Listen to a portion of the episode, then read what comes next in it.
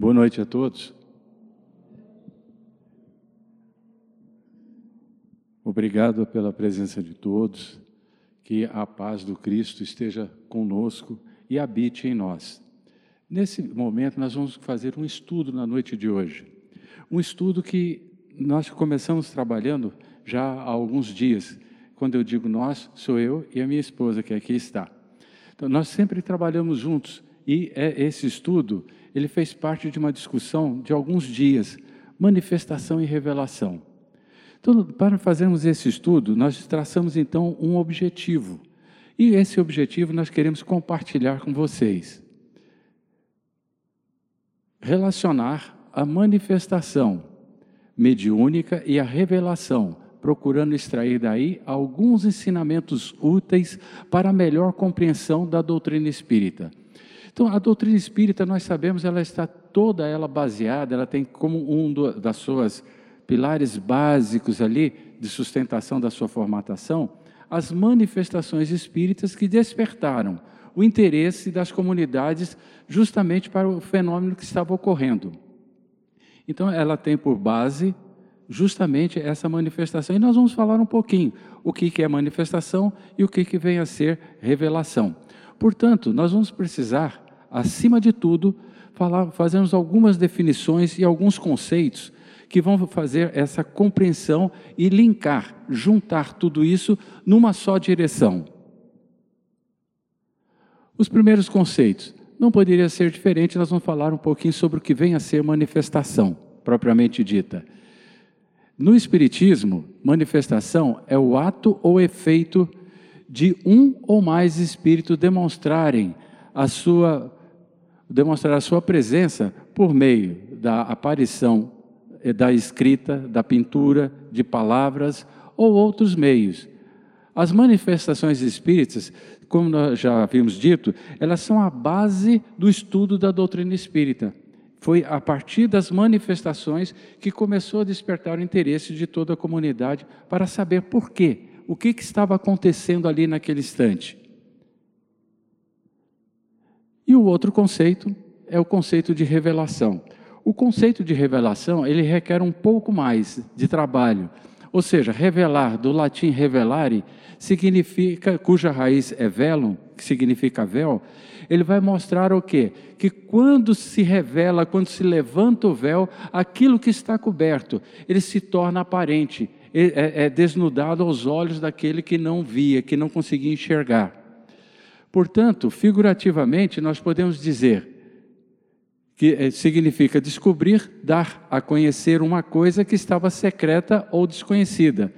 Num sentido mais geral, refere-se a qualquer coisa que estava oculta e é colocada em público, que todos nós venhamos ter acesso e venhamos ter conhecimento. Então aí vem a ser a revelação. Mas a revelação, ela requer um pouquinho mais de compreensão. Ela pode ser também qualquer ideia nova que nos põe em contato com aquilo que não sabíamos. Veja que interessante, qualquer coisa nova que nos coloque em contato com aquilo que nós nos conhecíamos. E quantas vezes nós somos colocados diante de algo que nós não, conhecíamos? Quando nós vamos para a escola, a primeira coisa que nos colocam são as letras. São símbolos. São símbolos que, se juntando, vão, vão formar um conceito e vão nos permitir a leitura e a apropriação do conhecimento que nos está sendo oferecida. Então, a partir dali começa a se revelar algo que nós desconhecíamos até aquele momento que nós pisamos na escola pela primeira vez.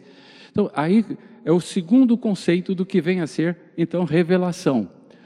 Em termos religiosos e espirituais, são as formas de auxílio e despertamento das criaturas para o seu progresso moral e espiritual. Por que o progresso moral e espiritual?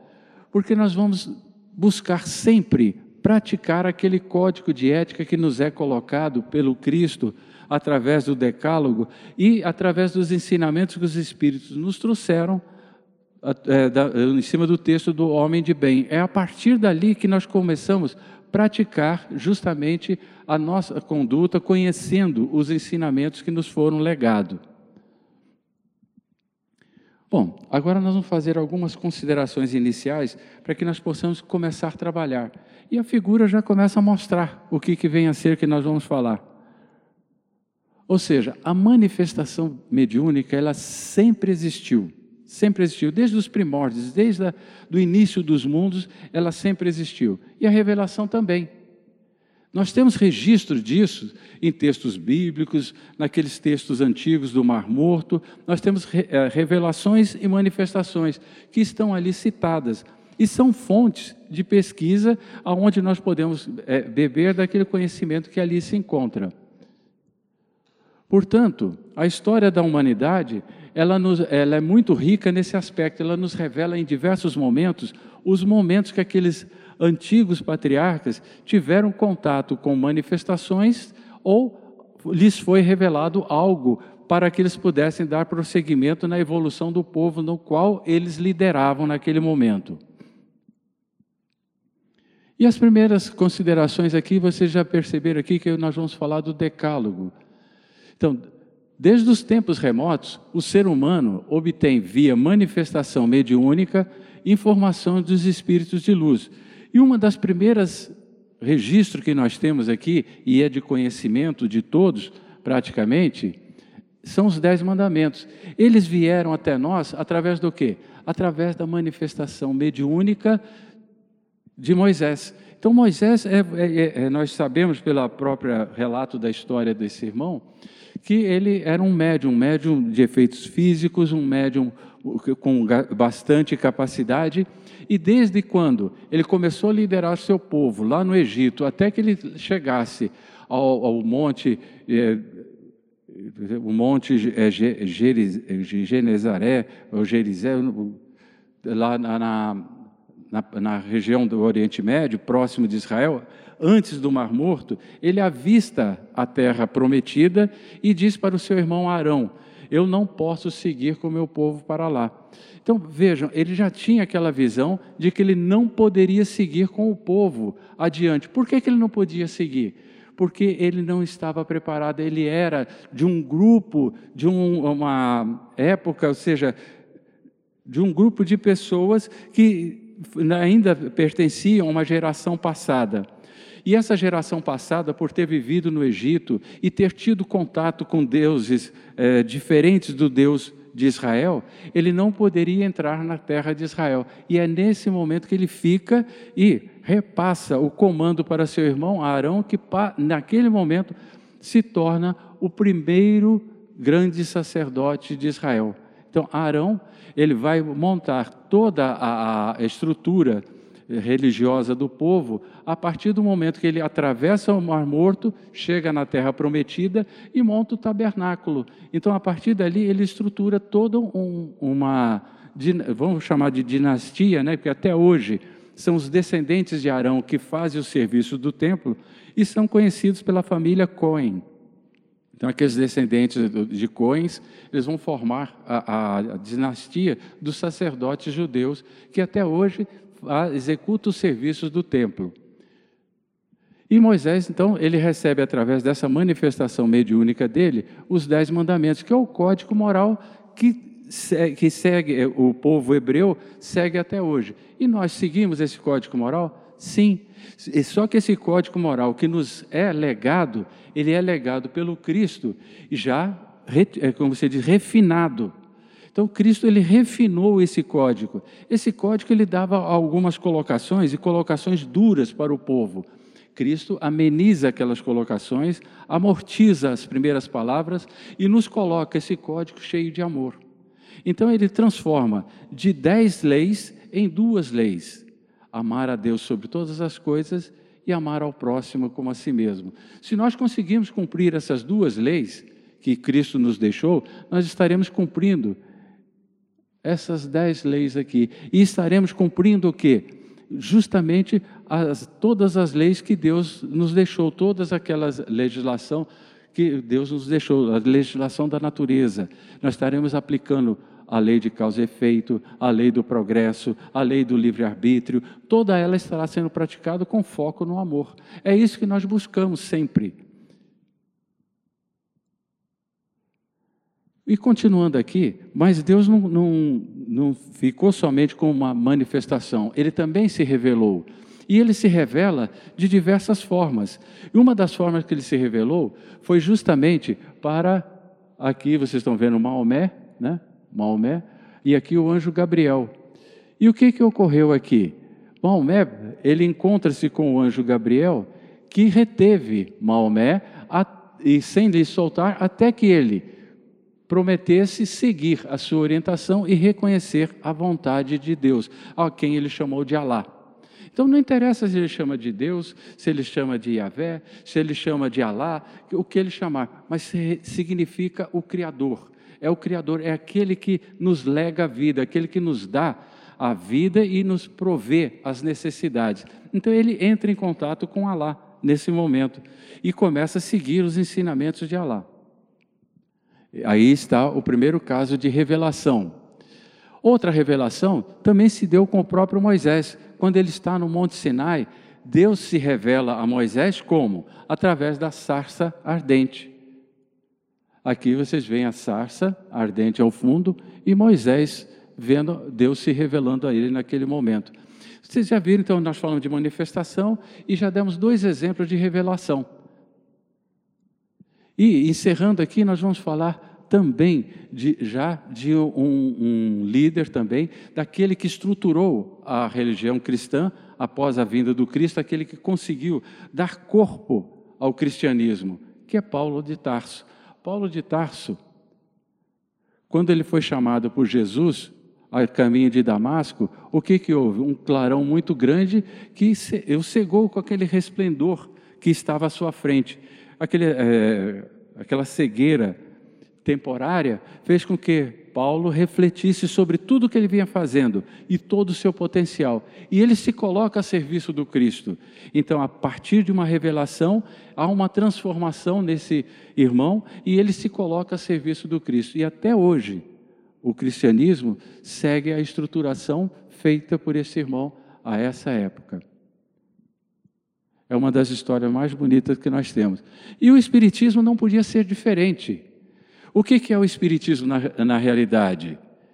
Ele é uma manifestação, tem manifestação mediúnica? Sim, tem, maravilhoso. Mas ele inicia-se através do quê? Ele se inicia através da revelação dos espíritos. Os espíritos começam a revelar o que é a doutrina. Então o espiritismo não fugiu à regra. Ele foi através das comunicações dos espíritos que nós tivemos todo o conteúdo doutrinário que nos esclarece sobre a vida e o nosso relacionamento com os demais seres viventes, como é que nós nos relacionamos. Então, eles nos legaram como é que nós vamos nos relacionar com os irmãos desencarnados, com os irmãos encarnados e como que isso vai se dar, como é que há essa reciprocidade, essa via de mão dupla, dessa forma de comunicação entre encarnado desencarnado, encarnado encarnado e desencarnado desencarnado. Então ele nos mostra toda essa forma de relação entre esses seres. É importante lembrar também que toda revelação ela deve se basear em fatos. Ó, ela se deve se basear em fatos. Não pode se basear em achismos. Então nós estamos falando de de Espiritismo. Espiritismo, daqui a pouco nós vamos bater um pouco mais nessa tecla. Mas Espiritismo é ciência, e ciência é fato, é em cima de fatos. E eles estão ah, colocando aqui, basear-se em fatos, pois qualquer coisa que fuja desse requisito de serem fatos comprovados, poderá estar fadada ao erro ou passa a ser uma falácia, passa a não ser uma verdade.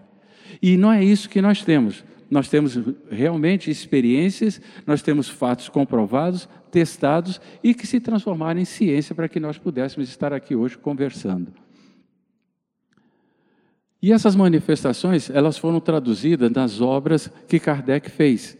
E aí a gente já começa a perceber o que que os espíritos fizeram. Eles usaram o material que eles tinham, o material humano que eles tinham, mas tinha que ter alguém com conhecimento para poder, através do uso da metodologia científica, codificar toda essa doutrina, criar um método para a codificação. Aí ele usa quem? A espiritualidade, usa Kardec. Então vocês veem que ele usa a capacidade intelectual de uma pessoa e a capacidade de manifestação de outros, revelando todo esse conhecimento para todos nós, para toda a humanidade. E aqui as manifestações, elas podem ser espontâneas ou involuntárias, e essas manifestações são aquelas que, na definição de Kardec, o médium não tem consciência do que está fazendo. E se ele não tem consciência do próprio poder, ele, é, ele a, a, esses efeitos ocorrem sem que ele consiga ter o controle. Alguns sem contro com controle e outros, numa outra situação, eles poderão ter o controle. A partir de que? Detêm o conhecimento. Então, essas manifestações nem sempre se limitam a ruídos ou pancadas. Ela pode se degenerar, muitas vezes nós vemos algumas perturbações. São móveis é, que estalam, são utensílios diversos que são derrubados, objetos que são atirados, e isso tudo ocorre para nos chamar a atenção e nos mostrar que essas manifestações espontâneas elas existem. E isso foi é, fortemente identificado, é, mostrado no filme Ghost, do outro lado da vida. Todos vocês assistiram. E a cena que mais chama atenção é uma cena que se passa no metrô, na estação do metrô aquele irmão que foi assassinado no início do filme, ele se encontra com um espírito que, que vive naquela estação do metrô e ele chuta uma lata e ele pega a, a lata lá e, e joga. E ele, quando ele começa a fazer isso aí, aquele espírito, já está vendo o outro desencarnado também, ele percebe que se o outro faz, ele também tem o poder de fazer. Então ele começa a observar como ele faz. E aí há um diálogo entre eles, ele perguntando como é que ele fazia isso. E numa cena seguinte, ele chega até a casa da namorada dele, pega uma moeda e faz a moeda subir a porta. Então ele movimenta essa moeda. Então é um efeito físico que ali estava. Ele estava mostrando que ele era capaz de fazer isso e que estava presente ali para que ela pudesse, aquela namorada dele pudesse acreditar que ele estava ali ao lado dela. Agora, a manifestação física, nós vamos perceber que ela é muito parecida com a manifestação espontânea, com uma pequena diferença. Então, veja, dá-se o nome a manifestações físicas as que se traduzem por efeitos sensíveis, tais como ruídos, movimentos e deslocação de objeto. É a mesma definição que foi feita para o outro. Não seria? A pequena diferença está aqui. Umas podem ser espontâneas, isso é, independentes da vontade de quem quer que seja. Isso nós vimos no slide anterior. E essas aqui, agora essa manifestação física que nós estamos tratando, podem ser provocadas, como as manifestações físicas que deram início ao grande marco do Espiritismo. E qual foi o grande marco do Espiritismo? foram justamente os efeitos que surgiram em Hydesville com as irmãs Kate e Margaret Fox. E esse fato aqui está relatado no livro dos médios, no, na parte 2, capítulo 2. Então, ali está retratado o que ocorreu naquele momento. Isso é interessante nós prestando atenção.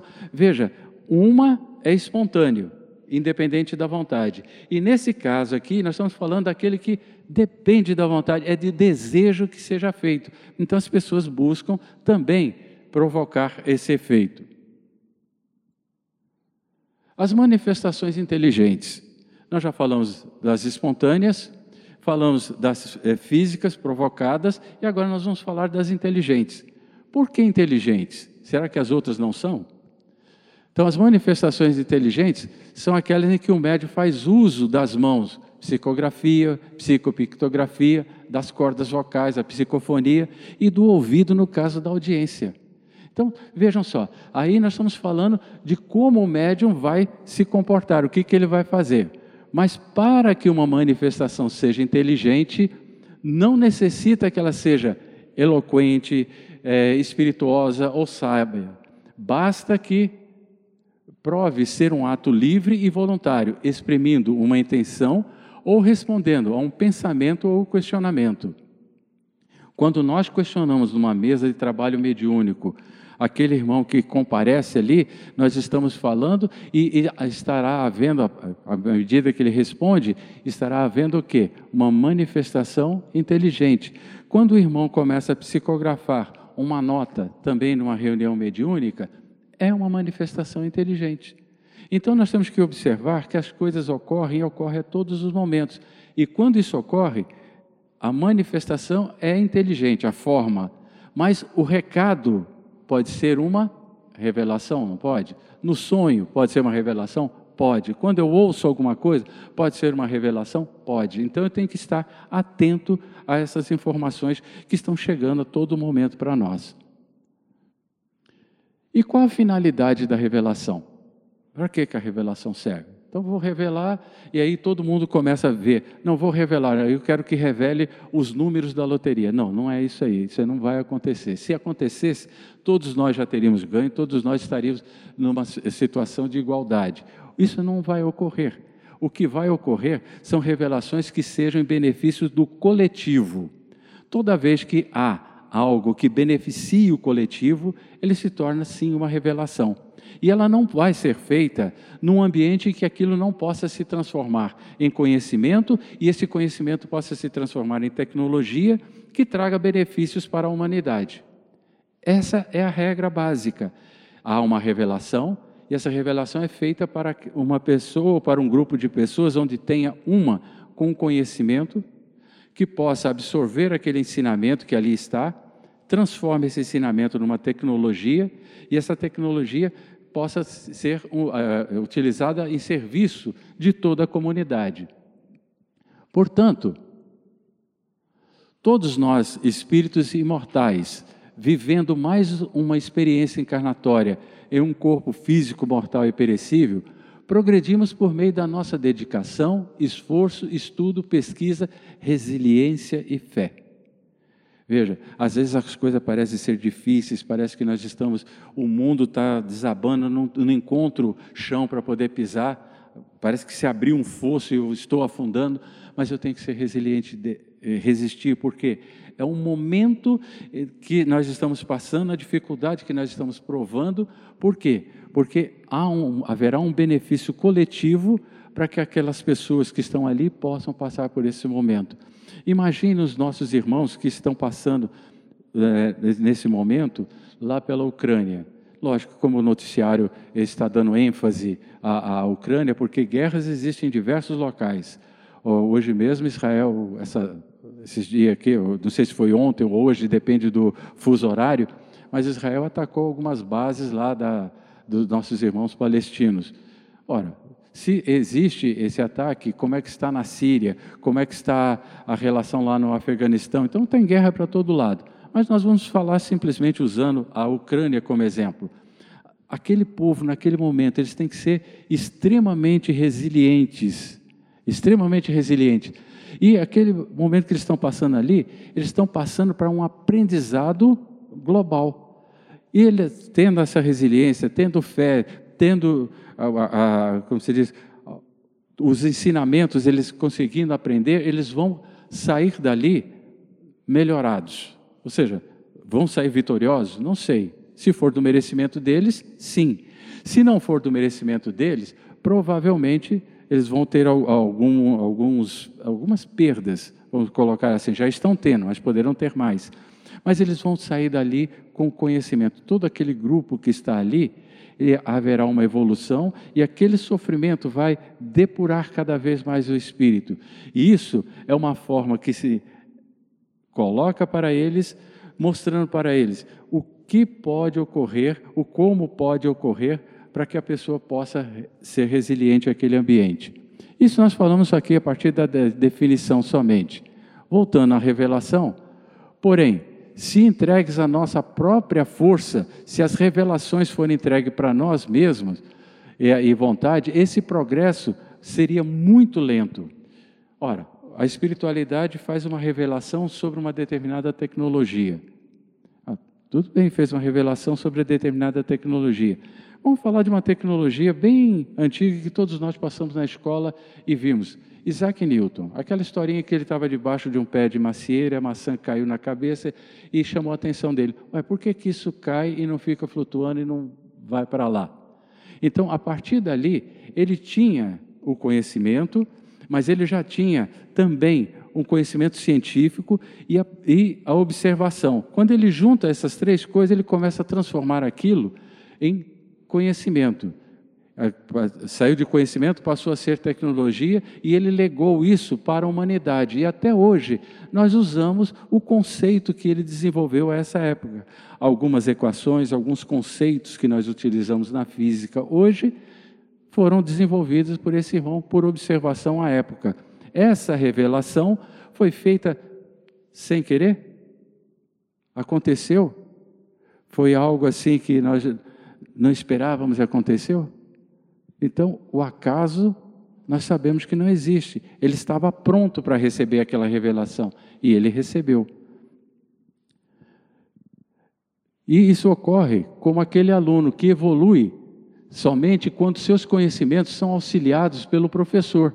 E quem foi o professor nesse caso de, de Isaac Newton? Foi justamente aquele companheiro que vinha ao lado dele por anos e anos. Nós chamamos esse companheiro de anjo guardião, chamamos esse companheiro de orientador, de protetor, como vocês quiserem chamar, como nós quisermos chamar. O apelido não interessa, interessa que ele estava lá.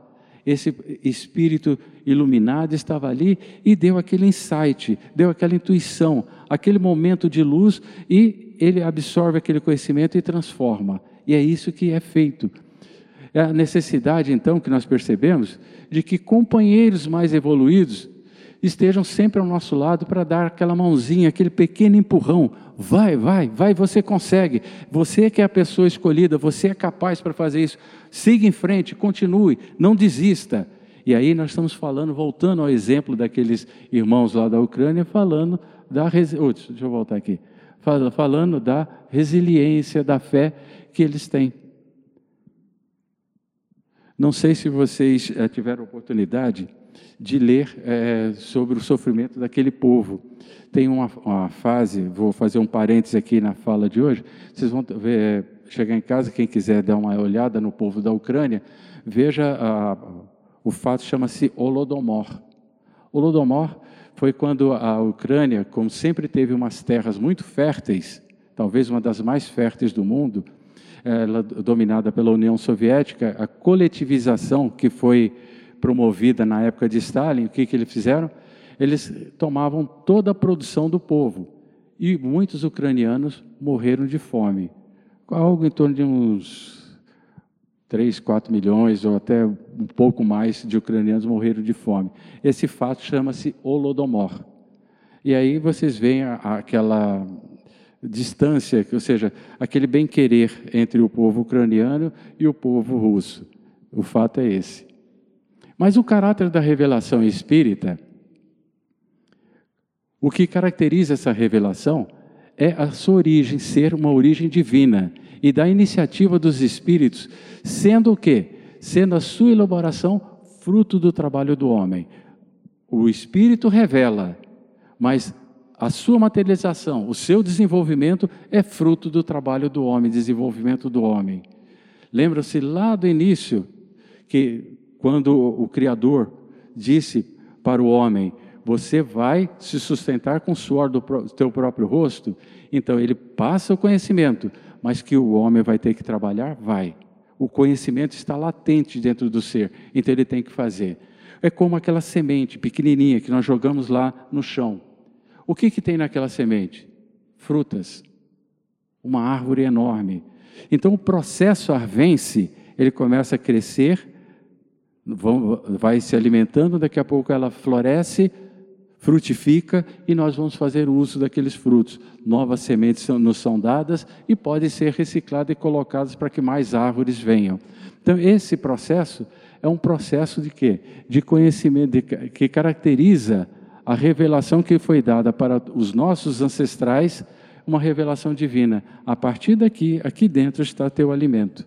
É esse conhecimento que vem até nós nos nossos dias de hoje.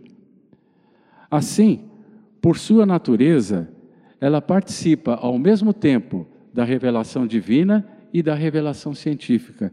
E aí, mais uma vez, volto a afirmar: o Espiritismo, ele não é só religião, ele não é só filosofia e ele não é só ciência.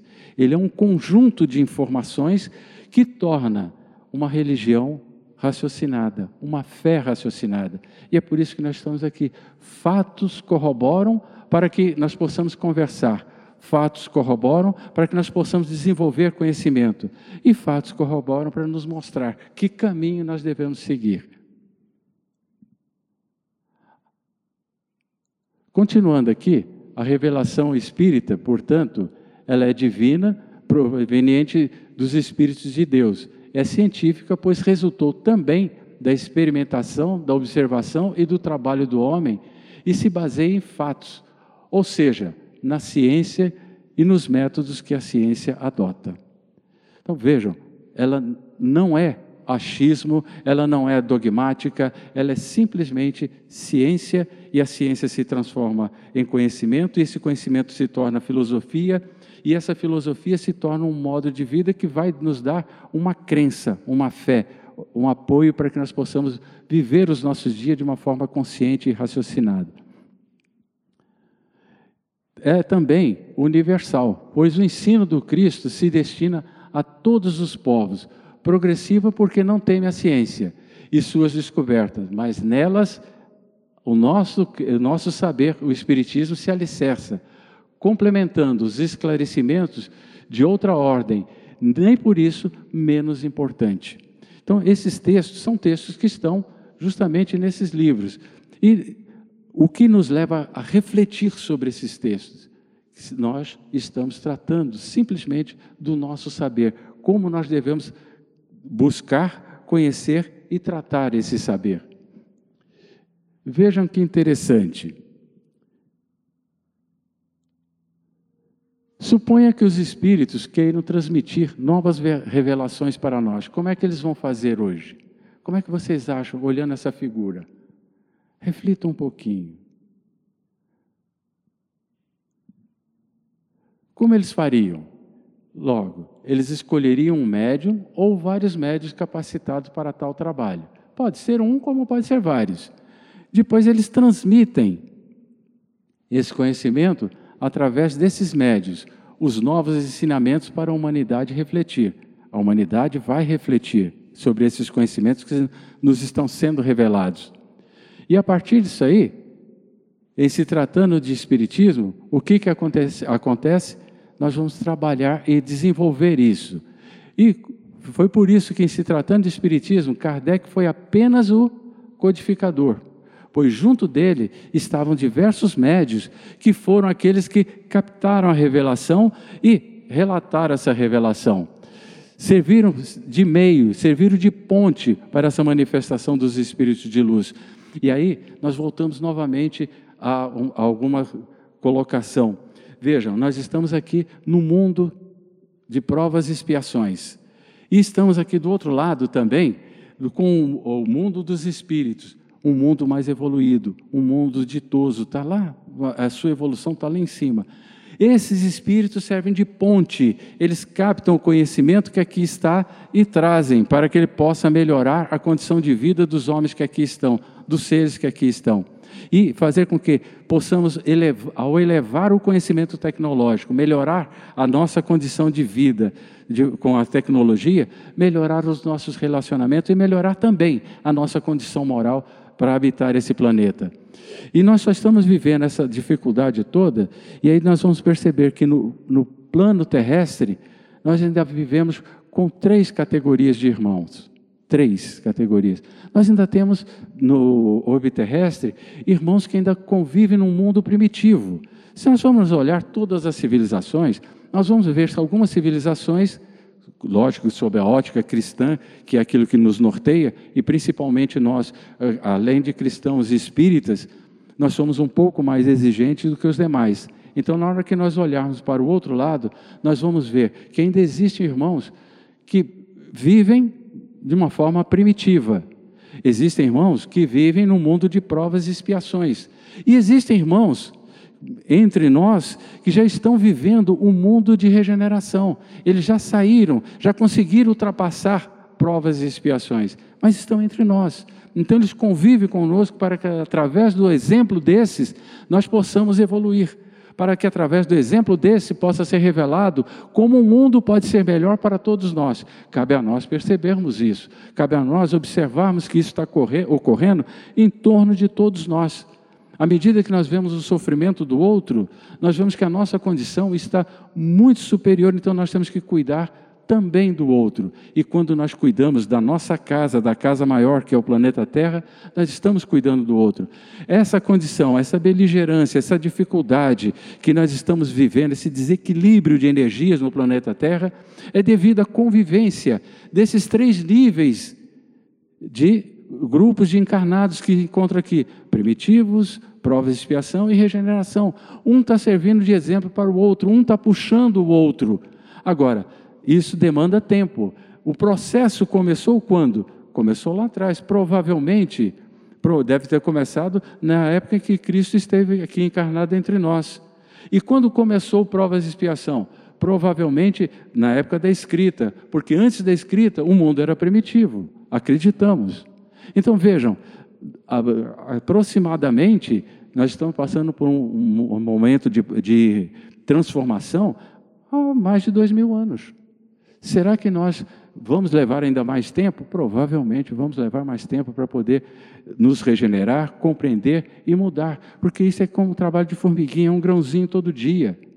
Agora, a equação tempo no mundo espiritual não é essa que nós temos aqui. Nós falamos dois mil anos é muito tempo, dez mil anos, então nem se pensa.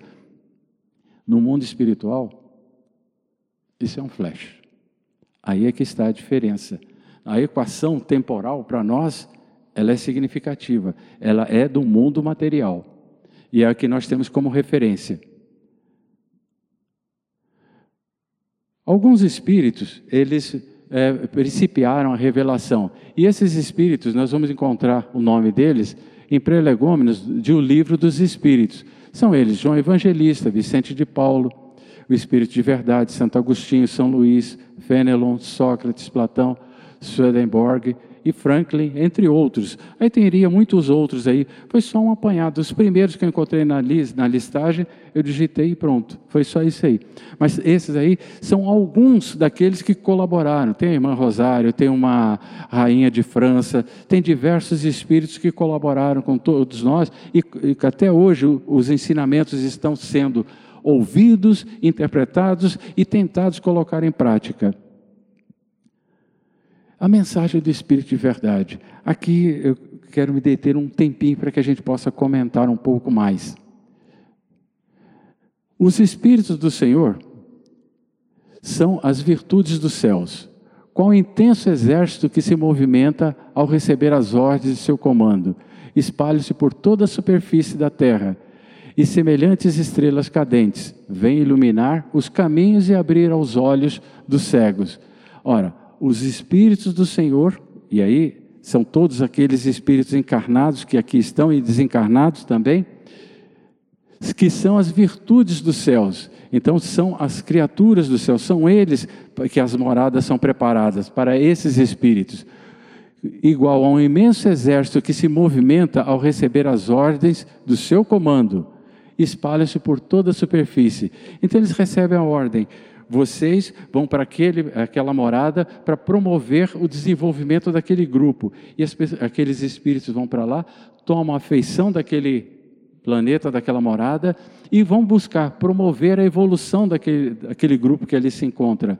A evolução demanda tempo, o conhecer, o, o refinar, o tornar mais é, amável a relação entre os seres. Isso aí torna diferente a forma de ver e de agir. Eu vos digo em verdade que são chegados os tempos em que todas as coisas hão de ser restabelecidas no seu verdadeiro sentido, para dissipar as trevas e confundir os orgulhosos e glorificar os justos. Ou seja, os ensinamentos estão vindo, as informações estão chegando, e à medida em que as pessoas vão evoluindo, vão absorvendo e vão buscando a sua verdadeira evolução, a sua verdadeira transformação, eles vão fazendo o quê? Eles vão dissipando as trevas que existem dentro de cada um. E ao dissipar essas trevas e receberem a luz, eles vão se preparando para um mundo mais evoluído.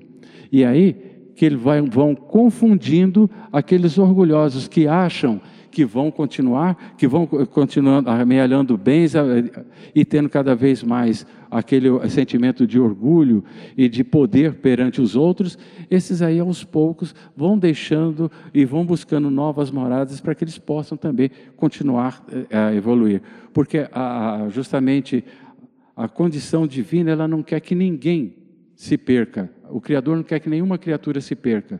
E, portanto, ele é extremamente benevolente com todos esses seres. E aí ele vai cada vez mais perdoando, perdoando, para que todos possam ser felizes.